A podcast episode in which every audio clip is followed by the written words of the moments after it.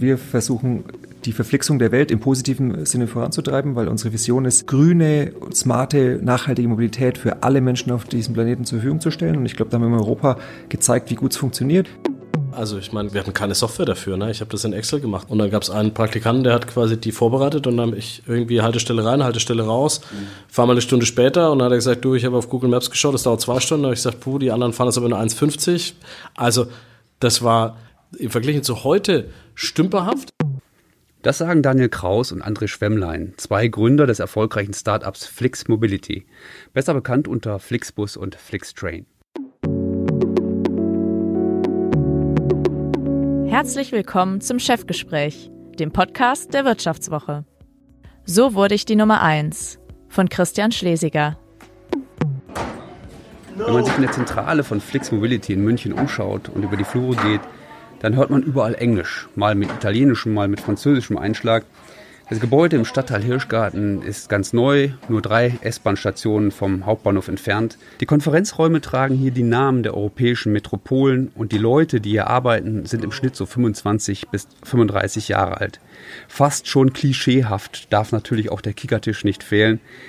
Ich habe die beiden Gründer André Schwemmlein und Daniel Kraus im Chefbüro des Unternehmens getroffen und wollte von ihnen wissen, wie fegt man eigentlich als Start-up die gesamte europäische Fernbuskonkurrenz von der Landkarte?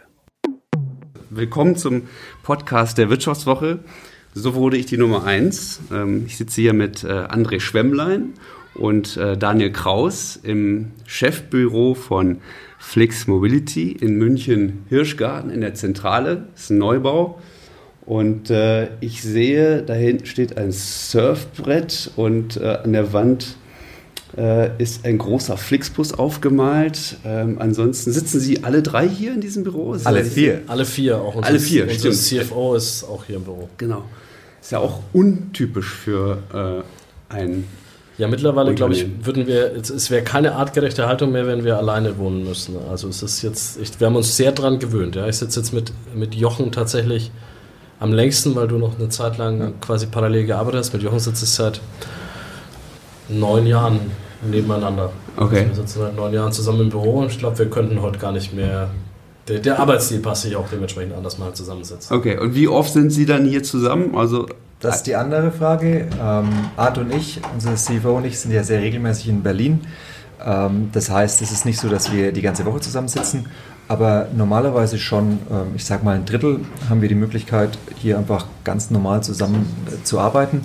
Nicht immer alles nur diskutieren, aber das bedeutet, man muss nicht dauernd Meetings machen und sich abstimmen, sondern das geht einfach sehr von selbst von der Hand, weil du ins Gespräch kommst. Und deswegen, glaube ich, haben wir eine sehr gute Kultur, Entscheidungen zu finden und können einfach wahnsinnig schnell agieren. Mhm. Wir wollen ja so ein bisschen äh, sprechen über die, äh, über die Erfolgsgeschichte von Flixbus. Das ist ja auch der Inhalt dieses Podcasts. Und ähm, gegründet wurde das Unternehmen ja 2011. Heute hat das Unternehmen mehr als äh, 1000 Mitarbeiter. Äh, die grünen Busse fahren durch ganz Europa, mittlerweile auch durch die USA. Springen wir dann mal ins Gründungsjahr 2011. Ähm, Herr Schwemmlein, dass Sie, dass Sie in das Fernbusgeschäft eingestiegen bin, das hatten Sie mir mal gesagt, das war eigentlich eher Zufall, oder? Ja, wir sind eigentlich schon 2009 mit dem damaligen Koalitionsvertrag auf das, auf das Thema Fernbus-Deregulierung aufmerksam geworden und fand es auch spannend. Ja. Also ich meine, das heute rückblickend natürlich offensichtlich, aber es ist ein total cooles Produkt und es ist eine faszinierende Sache, es ist eine sehr analoge Branche, kann man Digitalisierung mit irgendwie realen Geschäft verbinden. Also das war für uns echt spannend. Wir haben es aber zwei Jahre geparkt, weil wir wirklich Sorge hatten, dass die Deutsche Bahn das Geschäft einfach alleine macht und einfach 200 Busse kauft, die hinstellt, dann nochmal 200 Busse kauft und dann ist fertig. Also Sie hatten, Sie hatten auch andere Ideen im Kopf. Ne? Sie wollten sich selbstständig machen. Sie waren damals Berater bei Boston Consulting und wollten sich unbedingt selbstständig machen. Ja, Daniel und ich äh, kennen uns ja schon sehr lange, bis so 20, ja. mehr als 20 Jahre, ja. würde ich mal sagen. Ja. Wir sind zusammen zum Gymnasium gegangen in unserem Heimatort und zusammen Volleyball gespielt, also schon wirklich lange. Und wir hatten vor allem auch schon mal ein kleines Unternehmen zusammen und haben da, glaube ich, äh, Gründer- und Unternehmertum Blut geleckt. Und deswegen war schon der Wille klar, dass wir das äh, gern wieder machen wollen. Okay, und dann hatten Sie aber, äh, so hatte ich auch mal nachgelesen, eine Liste gemacht mit verschiedenen Geschäftsideen und äh, am Ende wurde es dann der Fernbus. Ja, genau. Also wir haben, wir sind eigentlich sehr früh, der Fernbus war schon mit die erste Idee, die wir, die wir hatten irgendwie 2009, aber wie gesagt, wir hatten ein bisschen Sorge und haben wir nach Alternativen gesucht, weil wir eigentlich dieses Thema Digitalisierung von einer alten Branche super fanden und sind halt, also wir sind tatsächlich irgendwie Branchen durchgegangen, ja, und dann kommt man natürlich auf Beratung, kann man Beratung digitalisieren und was gibt es noch Plattformen und noch Social Networks und so weiter. Aber irgendwie, also es war irgendwie nichts dabei, wo wir gesagt haben, ja, völlig offensichtlich, dass wir das machen sollten oder Gab es eine Initialzündung, dass Sie gesagt haben, so, okay, das ist jetzt, das, da gehen wir jetzt, setzen wir jetzt alles auf eine Karte? Ja, da, also ist natürlich im Nachhinein dumm gelaufen für die, für die Deutsche Bahn, aber es war tatsächlich ein äh, Interview von einem Vorstand der Deutschen Bahn, der gesagt hat, wir interessieren uns, also wir glauben nicht an den Markt für Fernbusse und wir werden da nicht aktiv werden. Und am nächsten Tag waren wir im Büro gesessen und haben gesagt, okay, dann ist es wirklich Level Playing Field, dann haben wir eine Chance. Ähm, und dann haben wir angefangen. Also sonst, ich glaube, wir hätten es irgendwann gemacht, aber das war so der Moment, wo wir dann gesprungen sind und gesagt haben, okay, komm, dann lass es uns jetzt machen. Wir sehen es, wir werden es, und es war eher dieses Fear of Missing Out, also es war eher die Angst, irgendwann dazustehen und zu sagen, wir haben es gesehen, wir haben es gerechnet, wir haben es gewusst, es war vor unserer Haustür, wir hätten es gekonnt und wir haben uns nicht getraut. Und ich glaube, wir hätten es halt Jahre und Jahre bereut zu sehen, dass jemand anders das macht. Und das war so das, ja, wirklich diese Angst, es zu verpassen, war dann, dass mhm. wir gesagt okay, jetzt müssen wir springen. Okay, interessant. Sie haben ja ziemlich lukrative Jobs hingeschmissen. Äh, Herr Schwemmmann, Sie waren äh, bei Boston Consulting, genau wie ihr, dritter Gründerkompagnon, äh, Jochen Engert. Äh, und äh, Sie, Herr Kraus, Sie waren, äh, so hatte ich gelesen, äh, Entwickler bei Microsoft, glaube ich, ne? Nicht Entwickler, gibt es in Deutschland eigentlich sehr wenige. Ja. Ist im Prinzip auch Technologieberatung. Okay, ja. Und das heißt, Sie haben dann diese Jobs hingeschmissen. Haben Sie das eigentlich alles selber programmiert? Weil Flixbus ist ja, wenn man so will, kein Fernbusbetreiber. Sie haben keine Fernbusse, sondern sie betreiben die Plattform, über die dann die Fernbusse vermarktet werden ähm, und die Tickets verkauft werden. Haben Sie das alles, alles selber programmiert oder wie haben Sie das gemacht? Also am Anfang habe ich natürlich äh, noch relativ viel selbst gemacht, wobei wir schon sehr früh auch äh, uns äh, externe Unterstützung geholt haben. Ähm, mittlerweile machen wir eigentlich hauptsächlich alles selber mit äh, so ungefähr 250 äh, Techies in Berlin, hier in München und in Kharkov in der Ukraine. Aber damals lag da mehr auf meinem Tisch und dann teilweise eben auch noch mit Zulieferern. Das liegt einfach äh, daran, dass man sich schnell bewegen muss und dass einer alleine das gar nicht kann. Und äh, ich bin ganz ehrlich, ich glaube, ich habe ein sehr, sehr gutes Tech-Verständnis, aber ich bin sicherlich nicht der beste Entwickler. Und äh, wir wollen natürlich für uns die beste Plattform und da brauchen wir die besten Leute. Und dann muss man sehr zügig dahin kommen, dass man sagt, okay, ich baue eine Organisation und ich schaue auf meine Stärken und das, das liegt, glaube ich, die liegen auch darin, so eine Organisation zu bauen. Also in unserem mhm. Fall jetzt 250 Entwickler, die manchmal sehr speziell zu führen sind, ähm, in die richtige Richtung äh, zu leiten und nicht äh, den letzten und besten Code mhm. zu schreiben. Da haben wir Leute, die es deutlich besser können mittlerweile. Okay, und dann, und dann ging es los. Am 01.01.2013 wurde der Fernbusmarkt liberalisiert. Das Interessante ist ja, Flixbus war damals ja nicht der erste Anbieter. Es gab deinbus.de, es gab ähm, mein Fernbus, die damals auch in den Medien viel präsenter waren als Flixbus. Flixbus habe ich auch damals gar nicht so richtig mitbekommen, muss ich sagen. Bevor wir gleich so richtig in die Details gehen, hier noch einmal die wichtigsten Fakten über Flix Mobility. 2011 gründen André Schwemmlein, Daniel Kraus und Jochen Engert das Unternehmen GoBus und nennen es später um in Flixbus. Das Unternehmen entwirft den Busfahrplan und verkauft die Tickets über das Internet. Das eigentliche Fahrgeschäft übernehmen mittelständische Busunternehmer. 2013 liberalisiert die Bundesregierung den Fernbusmarkt. Flixbus ist von Anfang an dabei. Und es beginnt ein knallharter Preiskampf. 2015 dann der Coup. Flixbus und der Wettbewerber Mein Fernbus fusionieren. Das neue Unternehmen beherrscht nun den deutschen Markt. In der Folge geben andere Fernbusunternehmen auf. Die Deutsche Bahn etwa, die Deutsche Post, Megabus und weitere. Flixbus übernimmt teilweise deren Busgeschäft. Ab 2016 nimmt die Expansion in andere Länder Fahrt auf. Flixbus erobert die Marktführerschaft in Ländern wie Frankreich, Italien und den Benelux. 2018 greift Flixbus in den USA an. Ein Angriff gegen die Ikone der amerikanischen Mobilität, Greyhound. Seit 2017 attackiert Flix Mobility auch die Deutsche Bahn auf der Schiene. Flixtrain wird gegründet und will wachsen. Also Sie starteten die erste Strecke dann im Februar. Wird man da ein bisschen nervös, auch wenn man sieht, die anderen fahren schon los? Ich glaube, es ist mal also nervös, aber es ist natürlich schon hart gewesen, die zwei Jahre, die wir intensiv daran gearbeitet haben, also quasi 2011 bis 2013. Ähm, wir haben uns halt entschieden, dass wir auf die Deregulierung setzen äh, und sehr viel in einen sehr guten Start investieren. Wir haben ehrlicherweise unterschätzt, wie lange der politische Prozess geht. Jetzt heute rückblickend, wenn ich mit den Beteiligten rede, egal ob es dann im Bundestag ist oder in den Ministerien, dann wird einem viel klarer, wie die Entscheidungen gefallen sind und dass man vielleicht ein bisschen blauäugig war. Zu glauben, dass das einfach innerhalb von einem Jahr vom Himmel fällt. Es war ja kurz quasi wirklich kurz vor Ende der Legislatur, dass es wirklich erst ähm, live gegangen ist. Das heißt, wir haben sehr auf diese Marktderegulierung gesetzt und ja, das war schon hart zu sehen, dass dann irgendwie auch dein Bus ja quasi sehr früh die erste Linienkonzession hatte, mein Fernbus auch unter quasi altem Gesetz die Ausnahmekonzession bekommen hat.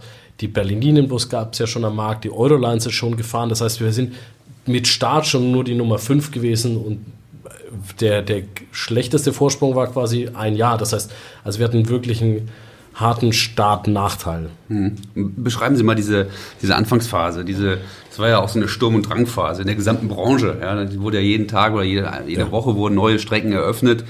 Ähm, da war, glaube ich, das Motto, wahrscheinlich auch bei Ihnen, wachsen um jeden Preis, oder? Total. Also es war, also uns war eigentlich immer klar, dass es in dem Markt am Ende um Datentechnologie, Kunden und die Plattform gehen wird und dass das sehr viel davon profitiert, wenn du, wenn du eine gewisse Größe hast. Und das Größe quasi nicht in den alten Dimensionen von wegen Marktanteil schützt mich vor irgendwas, sondern Größe erzeugt Wissen und Wissen kann ich wieder nutzen, um irgendwie erfolgreicher zu werden, dass das am Ende das, das Gewinnende ist. Und deswegen haben wir extrem auf Wachstum gesetzt, weil wir auch früh gesehen haben, dass die Zahlen in die richtige Richtung gehen. Wir waren noch lange nicht da und man hätte länger warten können, aber wir haben gewusst, aus dem, was wir sehen, okay, wir glauben an den Markt, wir glauben, dass es funktionieren kann. Es ist noch nicht da, aber wenn, müssen wir jetzt spielen, um zu gewinnen. Und deswegen haben wir tatsächlich Wachstum sehr, sehr viel untergeordnet, weil klar für uns war, das wird am Ende keine drei, vier Unternehmen geben, die diesen Markt gestalten, sondern es wird einen geben. Und neben dem, ähm, dass wir auf die Regulierung hingearbeitet haben, haben wir von Anfang an als eines der wenigen Unternehmen gesagt, wir brauchen ein flächendeckendes Netz. Damals noch in Deutschland, mittlerweile ja. würden wir Europa mindestens, vielleicht sogar weltweit sagen. Denn das Netz ist quasi unser Inventar. Hm. Also es gibt, äh, wenn ich irgendwie was shoppe online, gehe ich meistens zu dem Shop, wo ich die meiste Auswahl habe, weil es am einfachsten ist. Da fühle ich mich zu Hause. Und äh, deswegen war für uns klar, in der Nische kann das nicht funktionieren, sondern nur mit einem sehr, sehr großen Netz, deswegen einem guten Produkt. Und da haben wir auch eben angefangen von Anfang an das Ganze mit Daten, mit Wissen, technologiegetrieben herauszufinden, wo sind denn Verkehrsströme und von wo nach wo wollen die Kunden denn überhaupt fahren? Denn mhm. das ist ja nicht das, was wir möchten, sondern wo der Kunde fahren möchte. Ja, wie haben Sie, wie haben Sie das gemacht? Kunden befragt oder was haben Wir haben auch Kunden befragt, aber wir haben am Anfang äh, mit Hilfe von sogenannten Scrapern im Wettbewerb einfach geguckt, wo da Angebot ist. Also wie sieht der Fahrplan der Bahn aus? Oder damals gab es noch äh, Mitfahrgelegenheit.de. Äh, wo ist da denn das meiste Angebot im Markt? Und da kann man Rückschlüsse darauf ziehen, wie die Nachfrage ist. Und da haben wir dann noch an der Wand damals ja. in großen Excels unseren ersten Fahrplan modelliert. Okay, also Scraper, das heißt, Sie haben, Sie haben geschnüffelt auf der Seite von ich würde, es nicht als, ich würde es nicht als Schnüffeln bezeichnen, denn ähm, mittlerweile sind ja sehr viele APIs öffentlich. Das heißt, ja, die ja. stehen einfach zur Verfügung. Wir wollen ja auch, dass unsere Kunden unsere Fahrpläne überall sehen. Das ist bei uns also genauso. Und äh, auch die Website ist öffentlich. Die Frage ist nur, wie kann ich die Daten möglichst schnell zu verarbeiten, so dass ich dann einen Rückschluss auf den Fahrplan äh, finden kann. Und das kann man halt nicht manuell machen, sondern dann fängt es mit Software wie in dem Fall Scrapern an. Hm, okay, und dann, dann der Fahrplan, interessant. Sie sagen, das haben Sie dann sich quasi aufgemalt oder Excel-Tabelle. Ähm, das heißt, man geht dann sehr analog vor, fast schon. Es ist analytisch, würde ich analytisch, sagen. Analytisch, Ja, es ist analytisch, aber es ist analog. Also es war, also ich meine, gab's, wir hatten keine Software dafür. Ne? Ich habe das in Excel gemacht und das habe also das habe einfach ich gemacht. Und dann gab es einen Praktikanten, der hat quasi die vorbereitet und dann habe ich irgendwie Haltestelle rein, Haltestelle raus. Hm. Fahr mal eine Stunde später und dann hat er gesagt, du, ich habe auf Google Maps geschaut, das dauert zwei Stunden. Und ich gesagt, puh, die anderen fahren das aber nur 1,50. Also das war, wenn ich schaue, mit welcher quasi Tech-Unterstützung und mit welchem Datenverständnis unsere Leute das heute machen. Ja. Ah, die würden mich auslachen, wie ich das vor fünf Jahren gemacht habe. Und zu Recht, also es war im Vergleich zu heute stümperhaft. Ich glaube, es war immer noch besser als das, was die Industrie gemacht hat, weil wir es vom Kunden gedacht haben. Mhm. Ja? Ähm, das heißt, ich würde schon sagen, dass wir im Vergleich zu diesen alten Legacy-Carriern, die 40, 50 Jahre im Markt waren, das sehr viel datengetriebener und analytischer gemacht haben. Aber ja, also mit dem, was wir an Tools und Fähigkeiten zur Verfügung hatten, war es schon krass schlecht verglichen mit dem, was wir heute können. Mhm. Es ist dennoch wichtig, weil dadurch lernt man halt seinen ja. Markt kennen. Ne? Also wir haben uns damit vorher beschäftigt, zwei Jahre, wie André gesagt hat, und äh, wir waren mittlerweile mit ganz vielen Buspartnern in Kontakt. Wir haben uns äh, mit den ganzen äh, Behörden in Sachen Regulierung auseinandergesetzt. Aber wenn du es dann erst richtig machst, ja, dann verstehst du irgendwann dein Geschäft. Und ich glaube, obwohl heute unsere Fahrpläne vorgeschlagen werden mit Softwareunterstützung und das recht sehr, sehr gut funktioniert, ist es so, dass äh, André hin und wieder doch nochmal was auffällt, einfach aufgrund dessen, weil du ein geschultes Gefühl bekommst über die Zeit. Und das geht halt, wenn du am Anfang wirklich ganz tief drin bist. Hm. Äh, wir sind jetzt im Jahr 2013, der Markt wurde gerade liberalisiert. Das ging ja eigentlich, die Post ging ja eigentlich relativ früh ab. Also man merkte richtig. Ja, die Post hat ein Jahr die, die Post, stimmt. Die ging früh wieder zurück. Spät ab und dann schnell wieder weg. Aber ja. Aber die Nachfrage war Ja. da. Die Leute haben, haben ja dieses Angebot sofort, äh, sofort angenommen. Die haben Tickets gekauft und so weiter.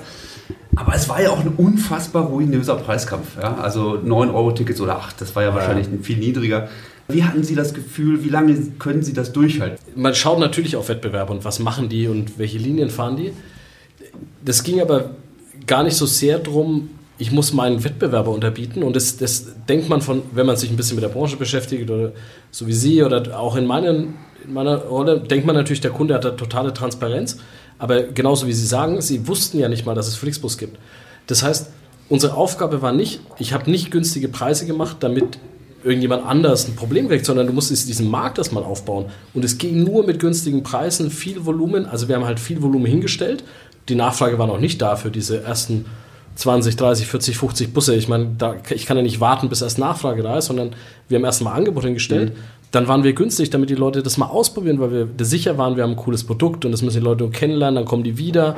Das heißt, das ist wirklich Markterschließung und ich habe, das ist nicht intuitiv erklärt, dass man in Ländern heute immer noch, dass wir hatten, wie wir in Italien gestartet sind, war Megabus in so vier Wochen vor uns am Start. Super ärgerlich, ja. Zwei Jahre vorbereitet, dann sind sie, werden sie vier Wochen geschlagen. Und deswegen waren die größer, wir hatten mehr Kunden. Und mein Team hat gesagt, André, die machen so billige Preise, wir müssen da immer ein Euro billiger sein. Ich sage, das ist Quatsch. Wie viele Kunden haben die? 100.000. Wie viele Italiener gibt es? 60 Millionen. Kämpf nicht um die 100.000, kämpf um die 59,9 Millionen, die noch nicht mit uns fahren.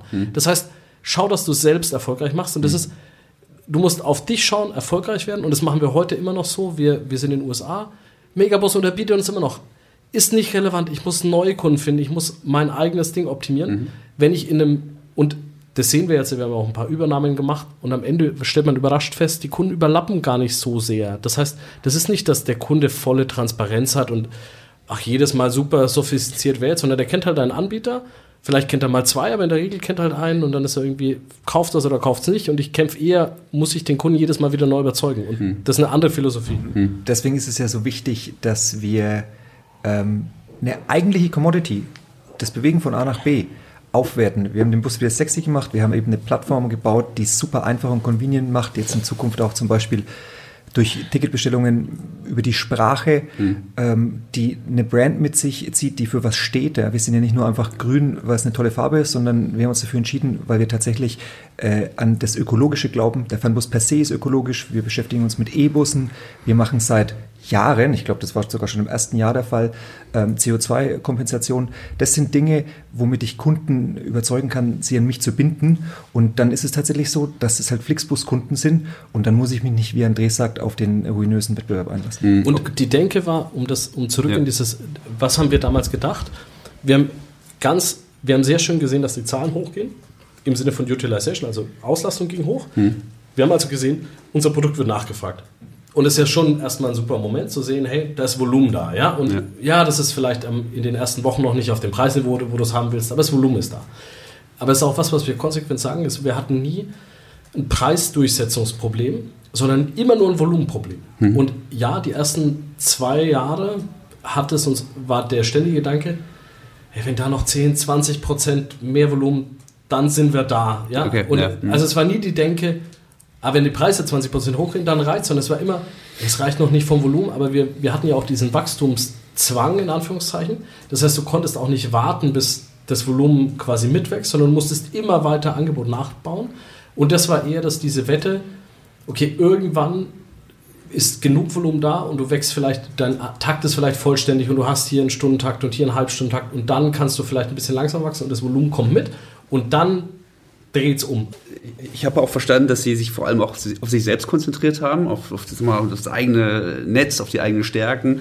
Äh, nichtsdestotrotz waren dann ja auch starke Wettbewerber im Markt. Die Deutsche Bahn, das war ein ziemliches Hin und Her. Äh, erst wollten sie gar nicht, dann ein bisschen, dann ganz und dann sind sie ganz raus irgendwann. Aber die waren halt auch zwischenzeitlich mal äh, ähm, ziemlich aktiv. Und haben da ja auch nochmal 30, 40 Millionen verloren, glaube ich. Genau. Wie damals der Grund daran zu gehen. Ja. Die Deutsche Post zusammen mit dem ADAC ist eingestiegen. Dann kam der britische Verkehrskonzern Megabus äh, mit, mit, mit auch in unglaublich, unfassbar niedrigen Preisen. City to City. City to City, genau. National Express, ja. Ja, National Express. Und hat man da nicht das Gefühl irgendwann so, mein Gott, diese großen Player, gegen die können wir gar nicht bestehen? Also ich glaube, wir haben recht früh gelernt, als wir uns damals entschieden haben, äh, nach dem Interview des Bahnvorstandes, wir machen das, haben wir recht früh gelernt, wie langsam diese großen Unternehmen sind. Und dann fängt man an, für sich selber das Wort Stärke anders zu definieren. Deswegen gibt es ja, glaube ich, auch äh, dieses äh, Zitat, ich weiß gerade nicht von wem, dass äh, die Schnellen eher die Langsamen ähm, fressen und nicht äh, die Großen die Kleinen. Von daher äh, haben wir uns immer mehr äh, darauf fokussiert, was sind junge, dynamische Anbieter, die uns ähnlich sind und haben, also die Post oder die Bahn waren, als wir da mitten im Rennen waren, nicht mehr die Wettbewerber, die uns sozusagen erschaudern haben lassen. Im Gegenteil, es gibt ja auch die mittlerweile öffentliche Anekdote, wie die Post in den Markt gestolpert ist. Mhm. Ähm, nämlich, nämlich wie?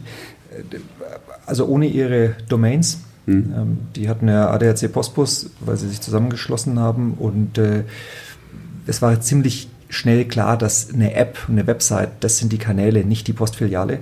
Und dazu brauche ich halt einen Einstieg. Das heißt, Menschen surfen halt dann auf ADAC Postbus. Dann sollte ich besser dafür sorgen, dass mir die Domäne gehört und nicht jemand anderem.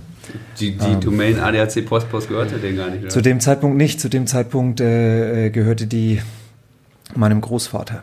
Ihrem Großvater? Ja. Ähm, und, äh? Das müssen Sie jetzt erzählen. Naja, also faktisch ist es so, dass äh, wir die Information bekommen haben, dass es ADAC Postbus heißen wird, was auch relativ offensichtlich ist. Ja. Und äh, Jochen hat dann äh, einen Hinweis gegeben, hey, kannst du mal schauen, wie die Domain aussieht? Und äh, da war nichts zu finden. Und dann ähm, haben wir die eben gesichert. In dem Fall mein Großvater. Das ist ein sehr IT-affiner Kollege. Mit seinen damals über 90 Jahren. Ähm, und das ist, äh, man wird sich da relativ schnell dann einig. Ja, das ist so ein bisschen einfach nur, um eine Duftmarke zu setzen, dass wir verstanden haben, wie der Markt funktioniert, wie der Kunde im 21. Jahrhundert tickt und was wichtig ist, eben der digitale Aspekt ja. und dass es nicht die Größe ist und die Tatsache, was sich die Post eingeredet hat, nur weil ich mal Postkutschen irgendwann im Mittelalter gefahren habe, weiß ich jetzt, wie der moderne Fernbus geht. Haben Sie dann, dann quasi von ADAC Postbus äh, auf, auf äh, Flixbus gelenkt, dann, wenn die Leute da Nee, das, äh, das, äh, das geht nicht. Man muss da schon, wenn man sowas okay. macht, äh, sich an das Wettbewerbsrecht äh, halten und das geht nicht, das darf man nicht. Okay. Schöne Geschichte. War, ja, aber es war tatsächlich, es war halt ein Wettrennen und am Ende haben wir halt geglaubt, dass es Schnelligkeit, die gewinnt. Und deswegen nur schneller, schneller, auch, auch kreativer, auch ein bisschen smarter. Ja, sagen, ne? du, du nimmst auch Abkürzungen und ich glaube, was, was ein Riesenunterschied ist, ist, wir haben das vom Ende, also das klingt jetzt im Nachhinein, man redet sich ja auch seine Geschichte schön, also es ist ja Survivors Bias, ja, man hat ja ein, man hat überlebt und deswegen erklärt man, warum es funktioniert hat. Von daher kann man, glaube ich, nicht einfach übertragen auf andere Fälle. Aber wir hatten halt ein Ziel im Auge und das, das sah genauso aus, wie der Markt vor einem Jahr halt aussah. Mhm. Und dann triffst du andere Entscheidungen, wenn du nicht überlegst, was ist denn jetzt gerade richtig, sondern was bringt mich für das Ziel in fünf Jahren einen Schritt weiter. Und dann triffst du andere Entscheidungen. Dann wächst du halt, obwohl deine Zahlen noch nicht gut sind, weil du glaubst an den Trend, den du siehst. Ja? Und dann nimmst du halt Buspartner unter Vertrag, obwohl du noch nicht 100% sicher bist, dass du quasi die richtige Linie für den findest und sagst, hey, ich brauche vier Busse aus Hamburg, wenn du machst, ich werde was für dich finden und dann setzt du dich halt hin und überlegst, was können wir denn jetzt fahren, weil irgendwas wird uns einfallen. Also du denkst mhm. anders nach und das ist natürlich nicht, machen wir heute auch nicht mehr so, weil es kein Rennen in dem Sinne mehr ist, sondern mhm. wir müssen den Markt gestalten. Ja. Und natürlich unterschreibe ich heute nicht mehr einfach mal Verträge mit Busunternehmern sagen, ich würde gerne zehn Busse fahren. Ich sage, Mensch, super, gib mir mal zehn Busse, überlege mir, was ich fahren kann. Ja. So, ich komme halt von, was fahre ich, was ist meine Nachfrage, was sind meine Zahlen ja. und dann brauche ich halt vier Busse von dir. Ja. Das haben wir früher andersrum gemacht, weil wir halt überlegt haben, was ist denn das Entscheidende? Das Entscheidende ist Wachstum. Um Wachstum zu kriegen, muss ich erstmal Busse haben und dann werden wir schon irgendwas fahren und dann werden wir Zahlen haben und dann werden wir lernen und dann werden wir es ändern. Und das ist ein sehr anderer Ansatz als das Da, da, damals, damals konnten Sie froh sein, wenn Sie jemanden gefunden haben, der mit Ihnen arbeitet. Heute, heute ist es umgekehrt. Heute müssen die Buspartner sich freuen, wenn die bei Ihnen einsteigen. Ja, wenn, man, wenn man ein Geschäft machen will im Fernbus, dann gibt es jetzt nicht so wahnsinnig viele Optionen, aber es muss ja keiner. Ja, ne? ja. Ähm, und ich glaube, was, was wichtig ist, wir haben damals, und wir haben das nicht vergessen, dass die Leute, die, die damals das Risiko genommen haben, mit uns zu arbeiten, das war natürlich ein Risiko, weil das war auch jedem klar, dass es am Ende wird es da jetzt nicht fünf Spieler geben und von daher ist ein bisschen egal, ob ich einen besseren Deal mit einem mit der Nummer drei kriege. Mhm. Ja, ich habe auch große Diskussionen in der Branche. Postbus, um bei dem Beispiel zu bleiben, mal Subunternehmerverträge ausgegeben. Wir haben quasi Partner gesucht, die auch Risiko nehmen, aber dafür halt quasi eine andere Art Partnerschaft haben. Und da haben auch viele in der Branche gesagt, wer kann denn so dumm sein, so Partnermodelle zu machen, muss doch einen Subvertrag nehmen, das ist ewig hier sicher und kannst keinen Verlust machen. Ja, von denen fährt heute keiner mehr Bus, äh, keiner mehr Bus. Weil es ist egal, ob du einen besseren Deal mit der Nummer 2 kriegst. Es gibt nur einen guten Deal oder keinen Deal mit der Nummer 1. Und deswegen ähm, hatten die, mussten die sehr viel Mut haben, bei uns zu unterschreiben. Und das ist schon was, was wir heute honorieren und sagen, Mhm. okay, komm, dann tauschen wir nicht einfach jetzt jemanden aus oder wir, wir haben auch nie Verträge verschlechtert oder sowas. Das ist, wir haben irgendwann mal ein Versprechen gegeben, vor sechs, sieben Jahren, dass wir gesagt haben, hey, wir bauen das zusammen auf, wir machen das groß, ihr müsst ein Risiko mitnehmen und das wird irgendwie Geld kosten. Aber das ist eine andere Art Partnerschaft, als wenn es einen Subvertrag gibt und dann kommt morgen der nächste, der macht zwei Cent billiger und dann kriegt es der. Ja. Und das, dazu musst du dann halt auch stehen. Mhm. Der 7. Januar 2015 war ein ganz, ganz wichtiger Tag in der Firmengeschichte. Ähm, das war nämlich äh, die Fusion mit Mind Fernbus. Das war damals ihr größter, ärgster Widersacher. Sie hatten, wir hatten gerade schon darüber gesprochen, ja, es gab einen ruinösen, brutalen Preiskampf. Und dann kam der Coup. Sie haben sich mit Mind Fernbus zusammengeschlossen. Wer hatte eigentlich die Idee dazu?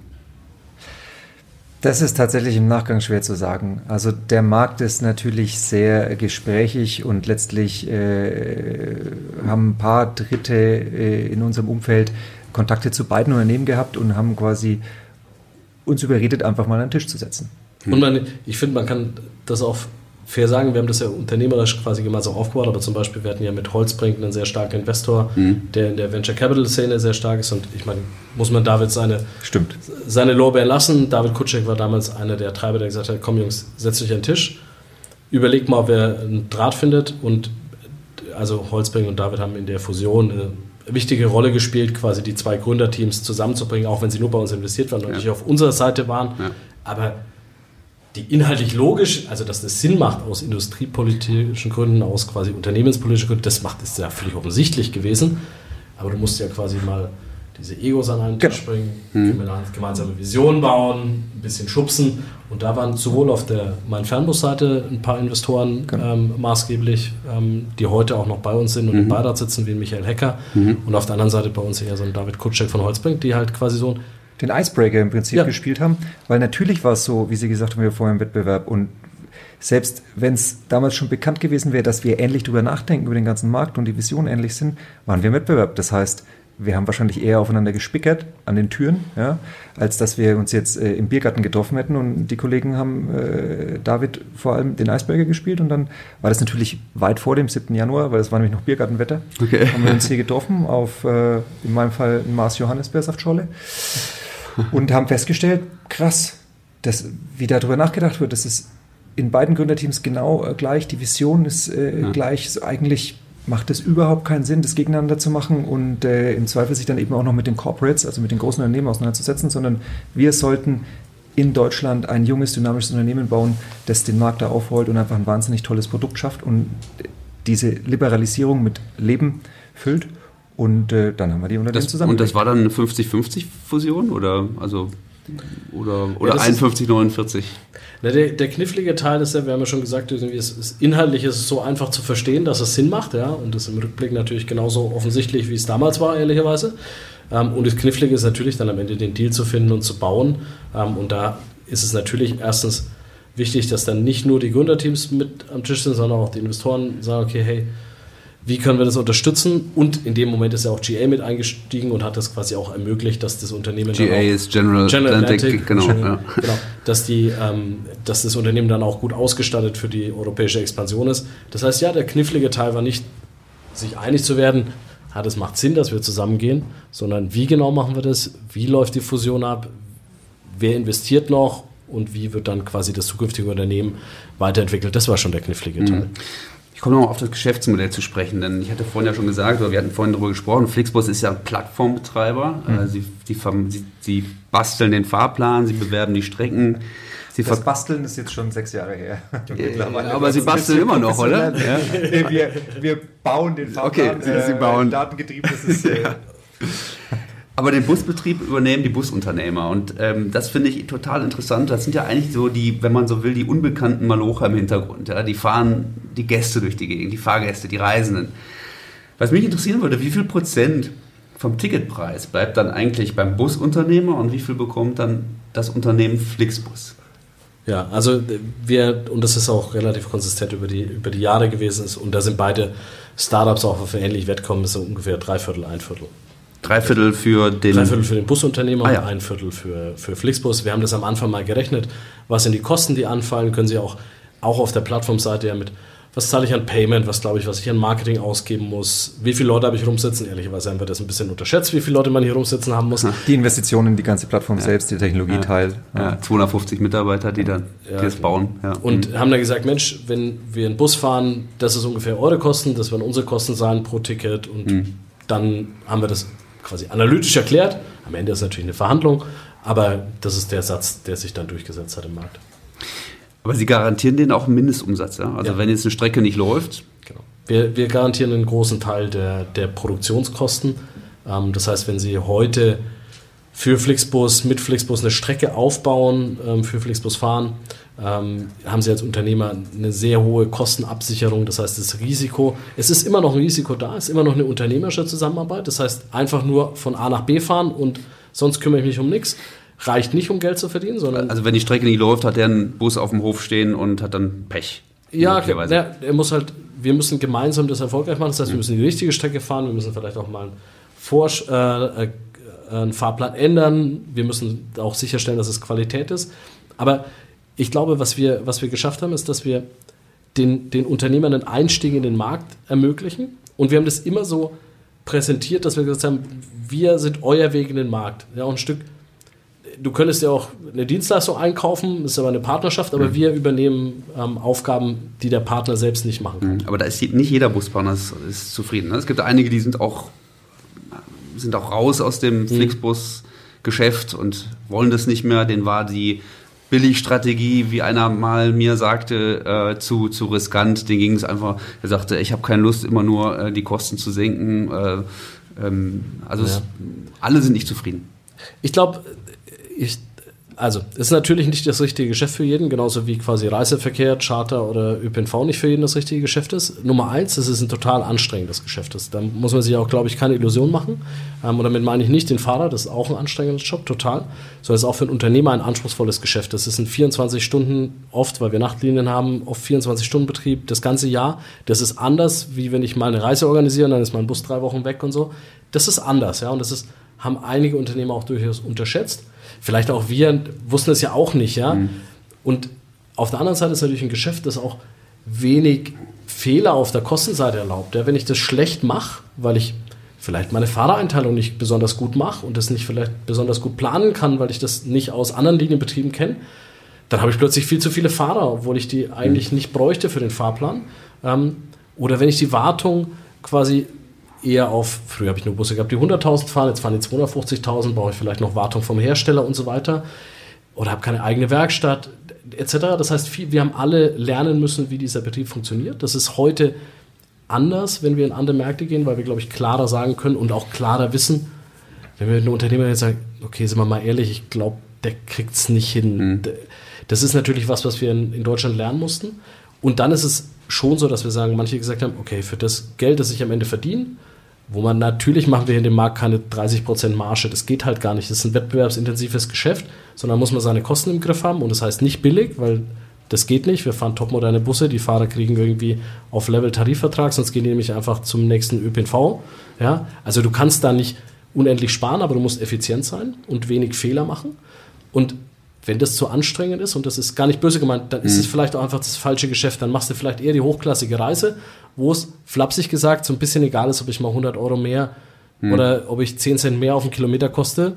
Ja, das spielt vielleicht keine Rolle, weil es eher darum geht, habe ich das schöne ja. Reisepaket. Bei uns ist es schon, wir tun unser Bestes, dann Ertrag zu erwirtschaften, aber muss ich auch einen Partner haben, der das quasi inhaltlich und ökonomisch gut machen mhm. kann.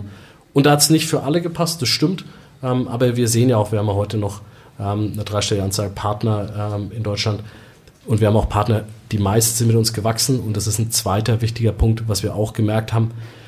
Ein, zwei Fernbusse, das ist halt einfach nicht das Zielkonstrukt. Okay. Das muss auch deren, deren Kerngeschäft sein. Das ja, das muss zumindest ein starkes Standbein ja. sein, damit mhm. du diesen Aufwand treiben kannst für ich plane das, ich mhm. warte entsprechend. Das ist ja anders als mein bestehendes Geschäft. Und da haben wir halt auch viele Unternehmer, die ein, zwei Busse gefahren haben, haben gesagt, du, du müsstest entweder fünf bis zehn machen ja. in Summe ja. oder lieber keinen, weil du kriegst keine Synergien auf der Größe hin. Das heißt, wir haben heute tendenziell größere Partner hm. ähm, und weniger als, als vorher und okay. haben das konsolidiert. Okay. Gibt es eigentlich eine Lieblingsstrecke, die Sie haben?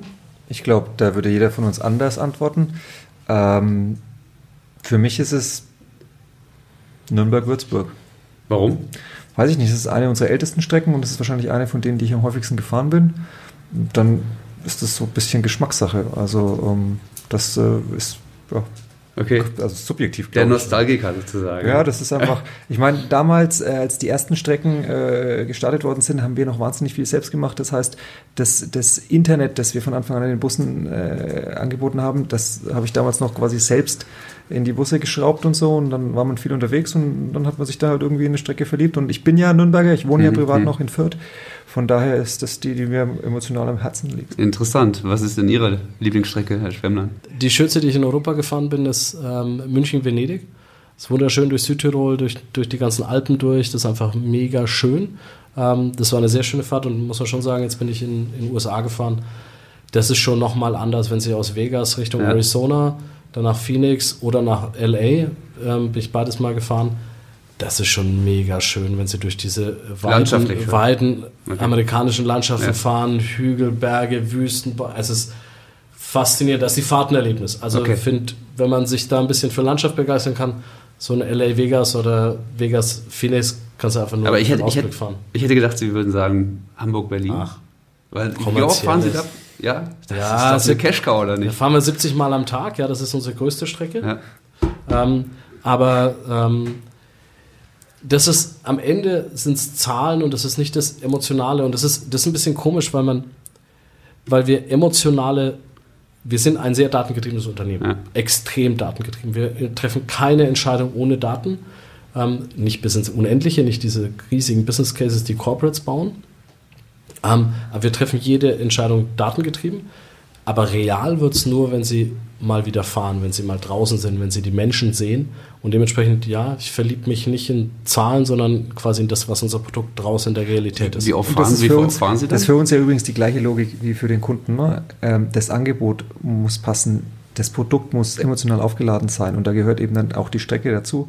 Oder irgend von mir aus auch eine. Ja, eine, eine, eine man fährt auf Autobahn, das ist ja nicht so emotional. Das ist äh, A, Sie nicht immer richtig.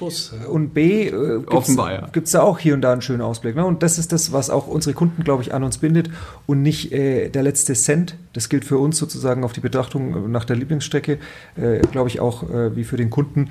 Wenn es dann irgendwie so quasi Sparfüchse gibt, die wirklich alles zu Tode vergleichen, das passiert nicht mehr, mhm. wenn es einfach stimmt. Und da gehört eben die Emotion hauptsächlich dazu. Mhm, okay.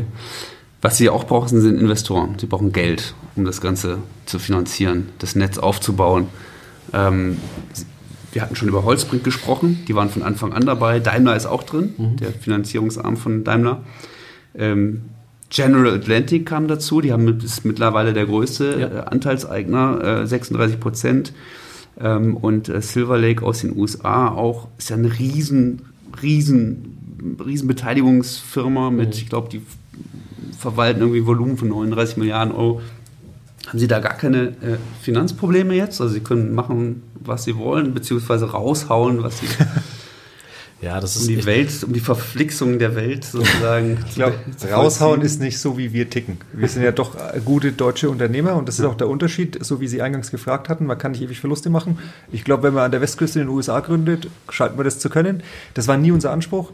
Das heißt, äh, egal wie viel Finanzierungskraft wir zur Verfügung haben, raushauen ist einfach nicht das, was wir machen, sondern wir versuchen immer herauszufinden, wie man das möglichst clever investieren kann mhm. in äh, die Konsolidierung vom Markt, in ein dichteres Netz, in ein besseres Angebot, in natürlich die Internationalisierung, jetzt neue Länder. Wir hatten gerade über die schönen Strecken in den USA gesprochen und wie man das eben bestmöglich investiert. Und äh, da, glaube ich, machen wir einen ganz guten Job. Zumindest äh, scheint es so zu sein, sonst würde man nicht äh, so gute Partner und da sind wir sehr zufrieden. Wie, wie überzeugt man die eigentlich? Ist das ein Selbstläufer? Ich meine, kommen die auf Sie zu? Mittlerweile müssen sie auf Sie zukommen, aber am Anfang ist es bestimmt, bestimmt umgekehrt. Das ist, man muss zumindest weniger erklären jetzt, was man ist. Aber wenn ich in den USA bin, muss man trotzdem erklären, was Flixbus ist und warum es nicht Green Greyhound ist. Ja? Ähm, aber ich glaube, und das, das hat Daniel richtig gesagt, ich glaube, unsere Philosophie ist halt eine andere. Wir haben das Unternehmen nie gebaut, um es zu verkaufen oder, also wird auch immer über Börsengang und so weiter, das spielt für uns keine riesige Rolle, weil wir haben, das ist ein Finanzierungsmedium und wir sind immer noch starke Shareholder in diesem Unternehmen. Wir haben vor, das zu bleiben. Wir haben das nie gebaut, um es zu verkaufen oder quasi, dann, dann baut man ein Unternehmen anders. Ja, ich glaube, wir sind jetzt seit ein paar Jahren profitabel, so um die Null rum immer, weil wir halt auch ein nachhaltiges Geschäft aufbauen wollten für uns und aber auch für alle Beteiligten, Unternehmer, Mitarbeiter etc. Und dementsprechend ist es eine andere Philosophie. Und ja, wenn ich heute im Silicon Valley irgendwie mit Leuten rede, dann fragen die eher, ja, warum wächst ihr denn nicht noch schneller und verbrennt einfach 100 Millionen? So, nee, das ist, wir, für uns ist wichtig, dass wir auch zeigen können, dass das Geschäft funktioniert. Und es gibt ihnen natürlich wahnsinnig viel Unabhängigkeit, weil wir brauchen für unser normales Geschäft keine Finanzierung. Ja, das heißt, wenn wir aufhören, Unternehmen zu kaufen oder vielleicht ein bisschen vom Risiko gehen, was neue Länder angeht, hm. ja, brauchen wir kein Geld. Und das ist natürlich eine super Situation, in der Sie sind, wenn Sie darüber nachdenken, dass es ja nicht immer irgendwie die Wirtschaft boomt oder Sie auch nicht in der Situation sein sollen, wo Sie morgen das Geld ausgeht und dann brauchen Sie dringend Geld von einem Investor. Das heißt, wenn wir heute mit Investoren sprechen, egal ob intern quasi GA Silver Lake Holzbrink oder extern, und sagen, würde Interesse bestehen, dann ist es was, wo wir sagen, Mensch, wenn wir Möglichkeiten haben, schneller zu wachsen, Möglichkeiten, neue Märkte zu erschließen, dann würden wir wieder finanzieren. Und wenn wir glauben, dass es keinen Sinn macht, dann finanzieren wir halt nicht. Und dann, das ist eine sehr komfortable Situation und da mhm. fühlen wir uns als Unternehmer einfach wohler als mit, ja, wenn ich irgendwie den Lift-IPO oder sowas sehe, wo ich mir denke, Puh, ja, kannst du jetzt irgendwie sagen, du, in vier Jahren wird es vielleicht profitabel, beweisen kann ich es aber auch nicht. Oder so wie Uber, es wird einfach nie profitabel. Ja, ja wobei ich bei Uber mehr dran glaube als das bei stimmt, Lyft. Ich auch. Ja, also das ist vielleicht einfach nicht unsere Mentalität. Okay. Ja, Sie haben die Philosophie angesprochen, die Managementphilosophie. Wir sitzen hier auch in einem Raum, hatten wir ja vorhin auch schon kurz drüber gesprochen. Sie sitzen alle vier zusammen hier im Büro, finde ich sehr unüblich, oder ist, das ist unüblich. Äh, ähm, vielleicht bei Startups ist es üblich, aber ähm, ich sag mal, wenn man so groß ist mit mehr als 1000 Mitarbeitern, dann ist es äh, wahrscheinlich auch schon gar nicht mehr so normal. Ähm, gibt es etwas, was Sie selbst über sich als, als Managementmethode beschreiben würden? Also wie führen Sie so ein Unternehmen?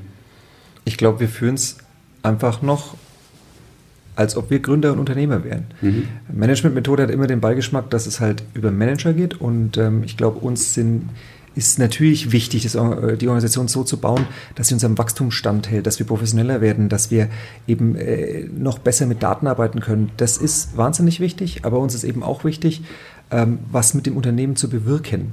Das heißt, das ist das, was äh, die familiengeführten Unternehmen, das eigentliche Unternehmertum ist versus Managementmethode, dass wir eben nicht nur über das letzte bisschen Optimierung, Profit uns Gedanken machen, sondern auch, wie man halt so ein Produkt wie ein Zug oder ein Bus, was einfach deutlich nachhaltiger, was, was hilft, unsere Straßen zu entlasten, den Individualverkehr abzubauen, wie man sowas machen kann und, und diskutieren dann auch in, in so einem Kontext. Und äh, deswegen, glaube ich, beschreibt es am einfachsten, dass wir, dass es halt einfach noch ein gründergeführtes Unternehmen ist. Und äh, da ist so die klassische Methodik, ich, das ist, glaube ich, also mein Stil ist es nicht. Ich bin da jetzt nicht jemand, der da irgendwelche Seminare durchgeht und Haken setzt, sondern ich versuche, äh, was zu bewirken und, und wir versuchen, die Verflixung der Welt im positiven Sinne voranzutreiben, weil unsere Vision ist, ähm, grüne, smarte, nachhaltige Mobilität für alle Menschen auf diesem Planeten zur Verfügung zu stellen. Und ich glaube, da haben wir in Europa gezeigt, wie gut es funktioniert. Und wir werden jetzt äh, mit den Zügen in den USA mit hoffentlich dann in Zukunft noch nachhaltigeren Antrieben, ähm, wenn wir zeigen, dass es einfach noch besser geht und dass äh, das die Zukunft ist und äh, damit bei uns, bei den Partnern ein gutes Geschäft gebaut werden mhm. kann und gleichzeitig äh, die Umwelt wieder verbessert werden kann, ein Stück weit. Mhm. Und wenn ich Ich glaube, die, und die Philosophie, wie wir, also man wird ja da, man wächst da ja rein in so ein Unternehmen. Ja, ich glaube, ich, der André von vor sechs Jahren könnte das Unternehmen heute nicht führen. Und wahrscheinlich könnte ich das Unternehmen in fünf Jahren nicht führen, wenn ich nicht mitwachsen würde. Ja. Ähm, ich glaube, eine, eine Philosophie, die wir konsistent haben, ist, wir stellen Leute ein, wo wir quasi glauben, dass es kulturell passt, dass sie als Unternehmer denken und nicht eben als primär Manager, sondern als Unternehmer. Jeder hier sollte ein Stück weit glauben, das ist mein Unternehmen. Und wir delegieren extrem viel Verantwortung. Also das funktioniert nicht, dass wir die Entscheidungen treffen. Das funktioniert. Es gibt kein Vorstandsmeeting, mhm. in dem wir vier zusammensitzen und die großen Entscheidungen treffen. Das gibt es nicht. Die, ja, Sie sitzen jeden Tag zusammen. Wir sitzen, ja, aber wir treffen keine Entscheidungen. Ja. Also das ist Okay. Diese Viererrunde trifft fast keine Entscheidungen, außer Finanzierung und sowas. Ja, also nur die ganz, ganz großen Sachen. Ich mhm. würde mal sagen, wir treffen vielleicht drei Entscheidungen im Jahr in dieser Viererrunde. Mhm. Und auch eine Ebene drunter, wir haben ein Management-Team, sind 15 Leute. Das ist ein Nicht-Entscheidungsmeeting. Also wir informieren uns gegenseitig, was wir machen. Die Entscheidung trifft so tief wie möglich in der Organisation derjenige, der die Information hat. Und idealerweise, und das ist auch eine Philosophie, die, die wir sehr stark verfechten, es gibt keine CC-Kultur. Wir, ich entscheide auch nichts. Ich nehme meinen, wenn ich Fabian, unseren Deutschland-Geschäftsführer, der agiert als derjenige, der das Deutschlandgeschäft gestaltet. Das mhm. bin nicht ich. Der trifft alle Entscheidungen und er informiert mich hin und wieder, wenn er glaubt, dass er entweder mit mir darüber reden will ähm, oder weil er glaubt, das ist relevant zu wissen, aber der trifft jede Entscheidung. Und so delegieren wir sehr weit in die Organisation rein. Interessant. Äh, aber Entscheidungen, die Sie wahrscheinlich auch im Vierergremium auch zusammen mit Ihren Investoren äh, getroffen haben, ist sicherlich dann die, Ex die oder der, der, Kauf von, von, von Megabus, Postbus. Genau. Ja? genau. Gehen äh, wir in die USA. Das sind genau, die Entscheidungen, ja. die wir quasi okay. in unserer Runde treffen, aber das ist auch schon das Level fertig. Interessant. Ich hatte auch gehört, dass es bei der Entscheidung in die USA zu gehen, Sie sind da jetzt seit 2018, also vor einem Jahr, glaube ich. Genau, so ziemlich genau, ja. Da soll es ziemlich heftige Diskussionen gegeben haben, auch mit Investoren. Sie lachen, Herr Kraus. Ich glaube, was heißt heftige Diskussion? Das ist ein gründergeführtes Unternehmen und wir haben die Aufgabe, das zu gestalten. Hm. Und der Aufsichtsrat oder in unserem Konstrukt noch der Beirat hat die Aufgabe, das zu hinterfragen und dafür Sorge zu tragen, dass wir die richtigen Entscheidungen treffen. Und deswegen ist es völlig legitim, wenn wir in unseren Aufsichtsratsbesprechungen vierteljährlich solche Themen dann diskutieren. Und äh, also heftig ist nicht das Wort, sondern es ist einfach quasi ganz normal, hm. ob der Größe der Entscheidung. Und äh, dann ist es so, dass da auch immer wieder was Fruchtbares äh, dabei rauskommt, weil äh, da gibt es Erfahrungen, das sind ja auch Aufsichtsratsmitglieder, die sowas schon mal gemacht haben und dann schleift man nach und gestaltet eben den Markteintritt so, dass es passt.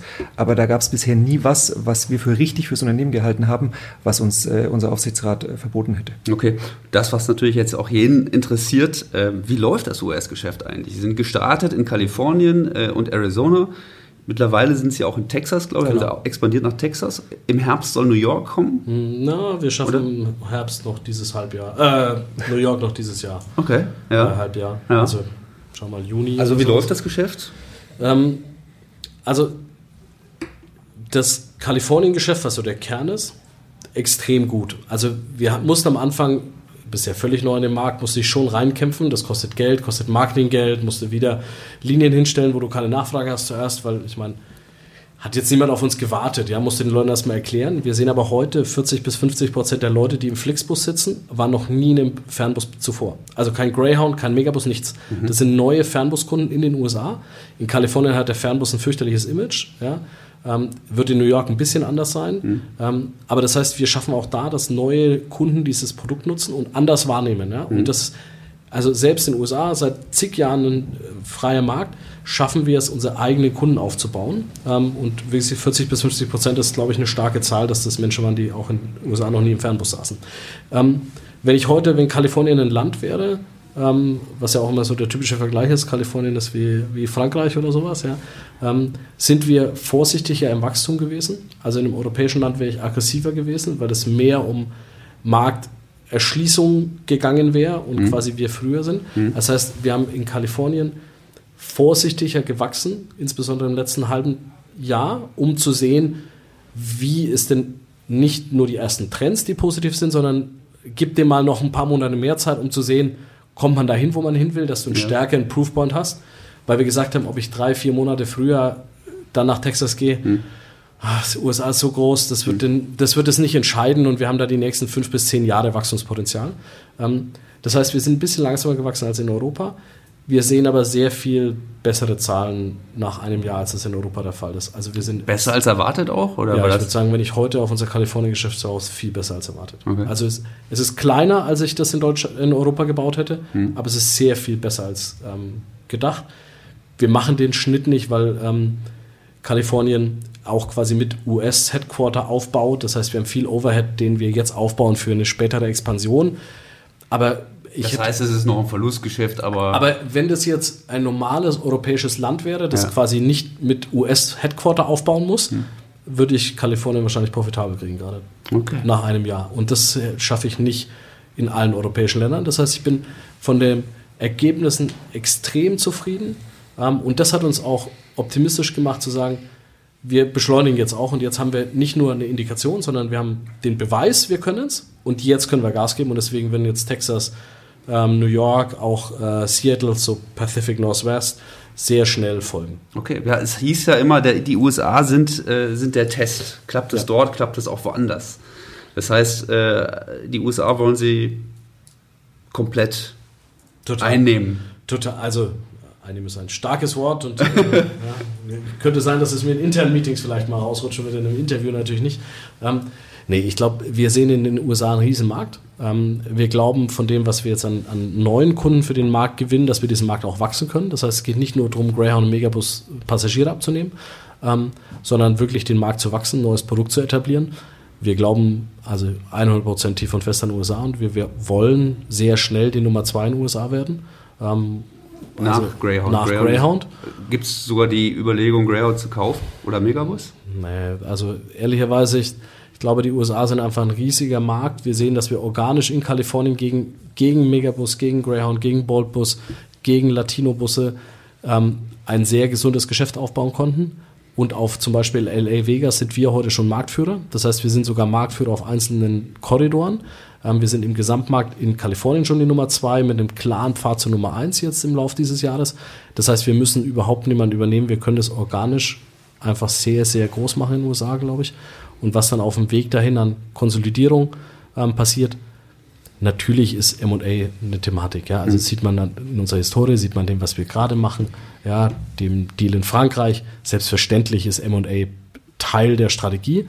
Ich glaube, in den USA ist es kein, also ist kein Muss. Was ich jetzt noch vorhabe, ist, äh, das geht wirklich zwei Minuten. Ähm, ich möchte gerne ein bisschen äh, Sie als Person noch ein bisschen näher kennenlernen. Ich werde Ihnen jetzt entweder oder Fragen stellen. Das ist ganz unverfänglich, aber ähm, Das sagen Sie. das sage ich. Ja, und Sie brauchen eigentlich nur ganz kurz antworten. Äh, ich fange mal an bei Ihnen, Herr Schwemmlein. Kaffee oder Tee? Ein Kaffee. Und Herr Groß? Kaffee. Schockierte Augen, Gesichtsausdruck. Sie hatten doch schon festgestellt, ich bin hier der Techie. Ja? Es Ist, äh, Nee, der Einzige, der hier Tee trinkt, ist unser CFO. Ja, lange Zeit hat André Angst um mich gehabt, dass ich nicht im Skorbut ende, weil ich mich von Kaffee, Zigaretten und Breze, glaube ich, was damals Ja. äh, ernährt habe. Sie müssen von München nach Berlin. Im ICE, im Flieger oder mit dem Flixbus? Die ehrliche Antwort ist gerade Flieger. Ich äh, fahre hauptsächlich von Nürnberg nach Berlin und ich würde sagen, drei Viertel Zug, ein Viertel Bus. Gangplatz oder Fenster? Fenster. Bei Ihnen, Herr Schwemmlein? Fenster. Game of Thrones oder House of Cards? Ah. Schwere Frage. Jetzt gerade natürlich, jetzt gerade natürlich Game of Thrones, aber eigentlich lieber House of Cards. Okay. Bei Ihnen? Weder noch das echte Leben. Ich schaue kein Fernsehen. Oh, echt? Sie schauen kein Fernsehen? Also, Tagesthemen oder so, aber okay. Dann kann ich die nächste Frage, dann ist die eigentlich obsolet. Heute Show oder Neo Magazin Royal? heute Show. Doch. Das ist ja, also das ist ja quasi wie Tagesthemen geil. Ja. ähm, heute Show. Ja, fairerweise ist tatsächlich das Einzige, was ich streame, ist heute Show, ja. Okay. Wein oder Bier? Herr Kraus? Wein. Mittlerweile Wein, ja. Man wird älter. Sie fliegen in die USA, Business oder Economy? Economy. Eco. Tesla oder Carsharing? Herr Schwemmlein. Carsharing. Carsharing. Sind Sie ein Startup oder Mittelständler? Ganz klar Startup. Absolut Startup. Mittelständler hat einen schlechten Ruf. Nee, das hat damit nichts zu tun. Ich glaube, ähm, das sind unterschiedliche Dimensionen, auf die man guckt. Wenn wir von Startups sprechen, sprechen wir von einer Kultur, die uns wichtig ist, die wir bewahren wollen. Schnelligkeit, ja. Dynamik. Mittelständler sind halt häufig schon sehr alt und ein Stück weit kommod. Man spricht ja auch immer, dass sie so ein Digitalisierungsdilemma stecken. Wir hingegen sind Kind der Digitalisierung und deswegen sagen wir, Startup hat überhaupt nichts mit einem schlechten Ruf zu tun. Netflix oder Amazon Prime? Amazon Prime. Netflix gekündigt, Amazon Prime. Echt? Interessant. Ja, Amazon Prime gab, nee, gab es schon umsonst dazu quasi, weil meine Frau bei Amazon Prime quasi wegen den Lieferungen ist. Deswegen habe ich Netflix gekündigt. Okay, prima. Eine allerletzte Frage zum Thema Flixtrain. Seit 2017 vermarkten Sie auch Züge. Stuttgart, Berlin, Hamburg, Köln, bald auch Berlin, Köln. Ist das eine Liebhaberei oder ein lukratives Business? Es ist weder noch. Es ist aktuell noch kein lukratives Business, aber es ist weit weg von der Liebhaberei, auch wenn es uns extrem begeistert und es ein ganz krasses Gefühl ist, wenn Sie an dem Bahnsteig stehen und da 500 Menschen stehen. Das ist mega krass und dann fährt dieser 300 Meter grüne Zug ein. Also ja, das ist schon sehr emotional, aber wir haben heute gesprochen, wir sind ein sehr datengetriebenes Unternehmen. Wir glauben, das ist ein sehr gutes Geschäft in der Zukunft und wir werden da weiter sehr investieren. Das war Chefgespräch, der Podcast der Wirtschaftswoche. So wurde ich die Nummer 1 von Christian Schlesiger. Unser Podcast wird produziert von Anna Hönscheid, Ellen Kreuer, Lutz Knappmann und Michael Schumacher. Neue Folgen erscheinen immer freitags um 15 Uhr. Wie Sie unseren Podcast abonnieren können, dazu finden Sie alle Informationen unter vivo.de slash podcast. Herzlichen Dank fürs Zuhören. Bis nächste Woche.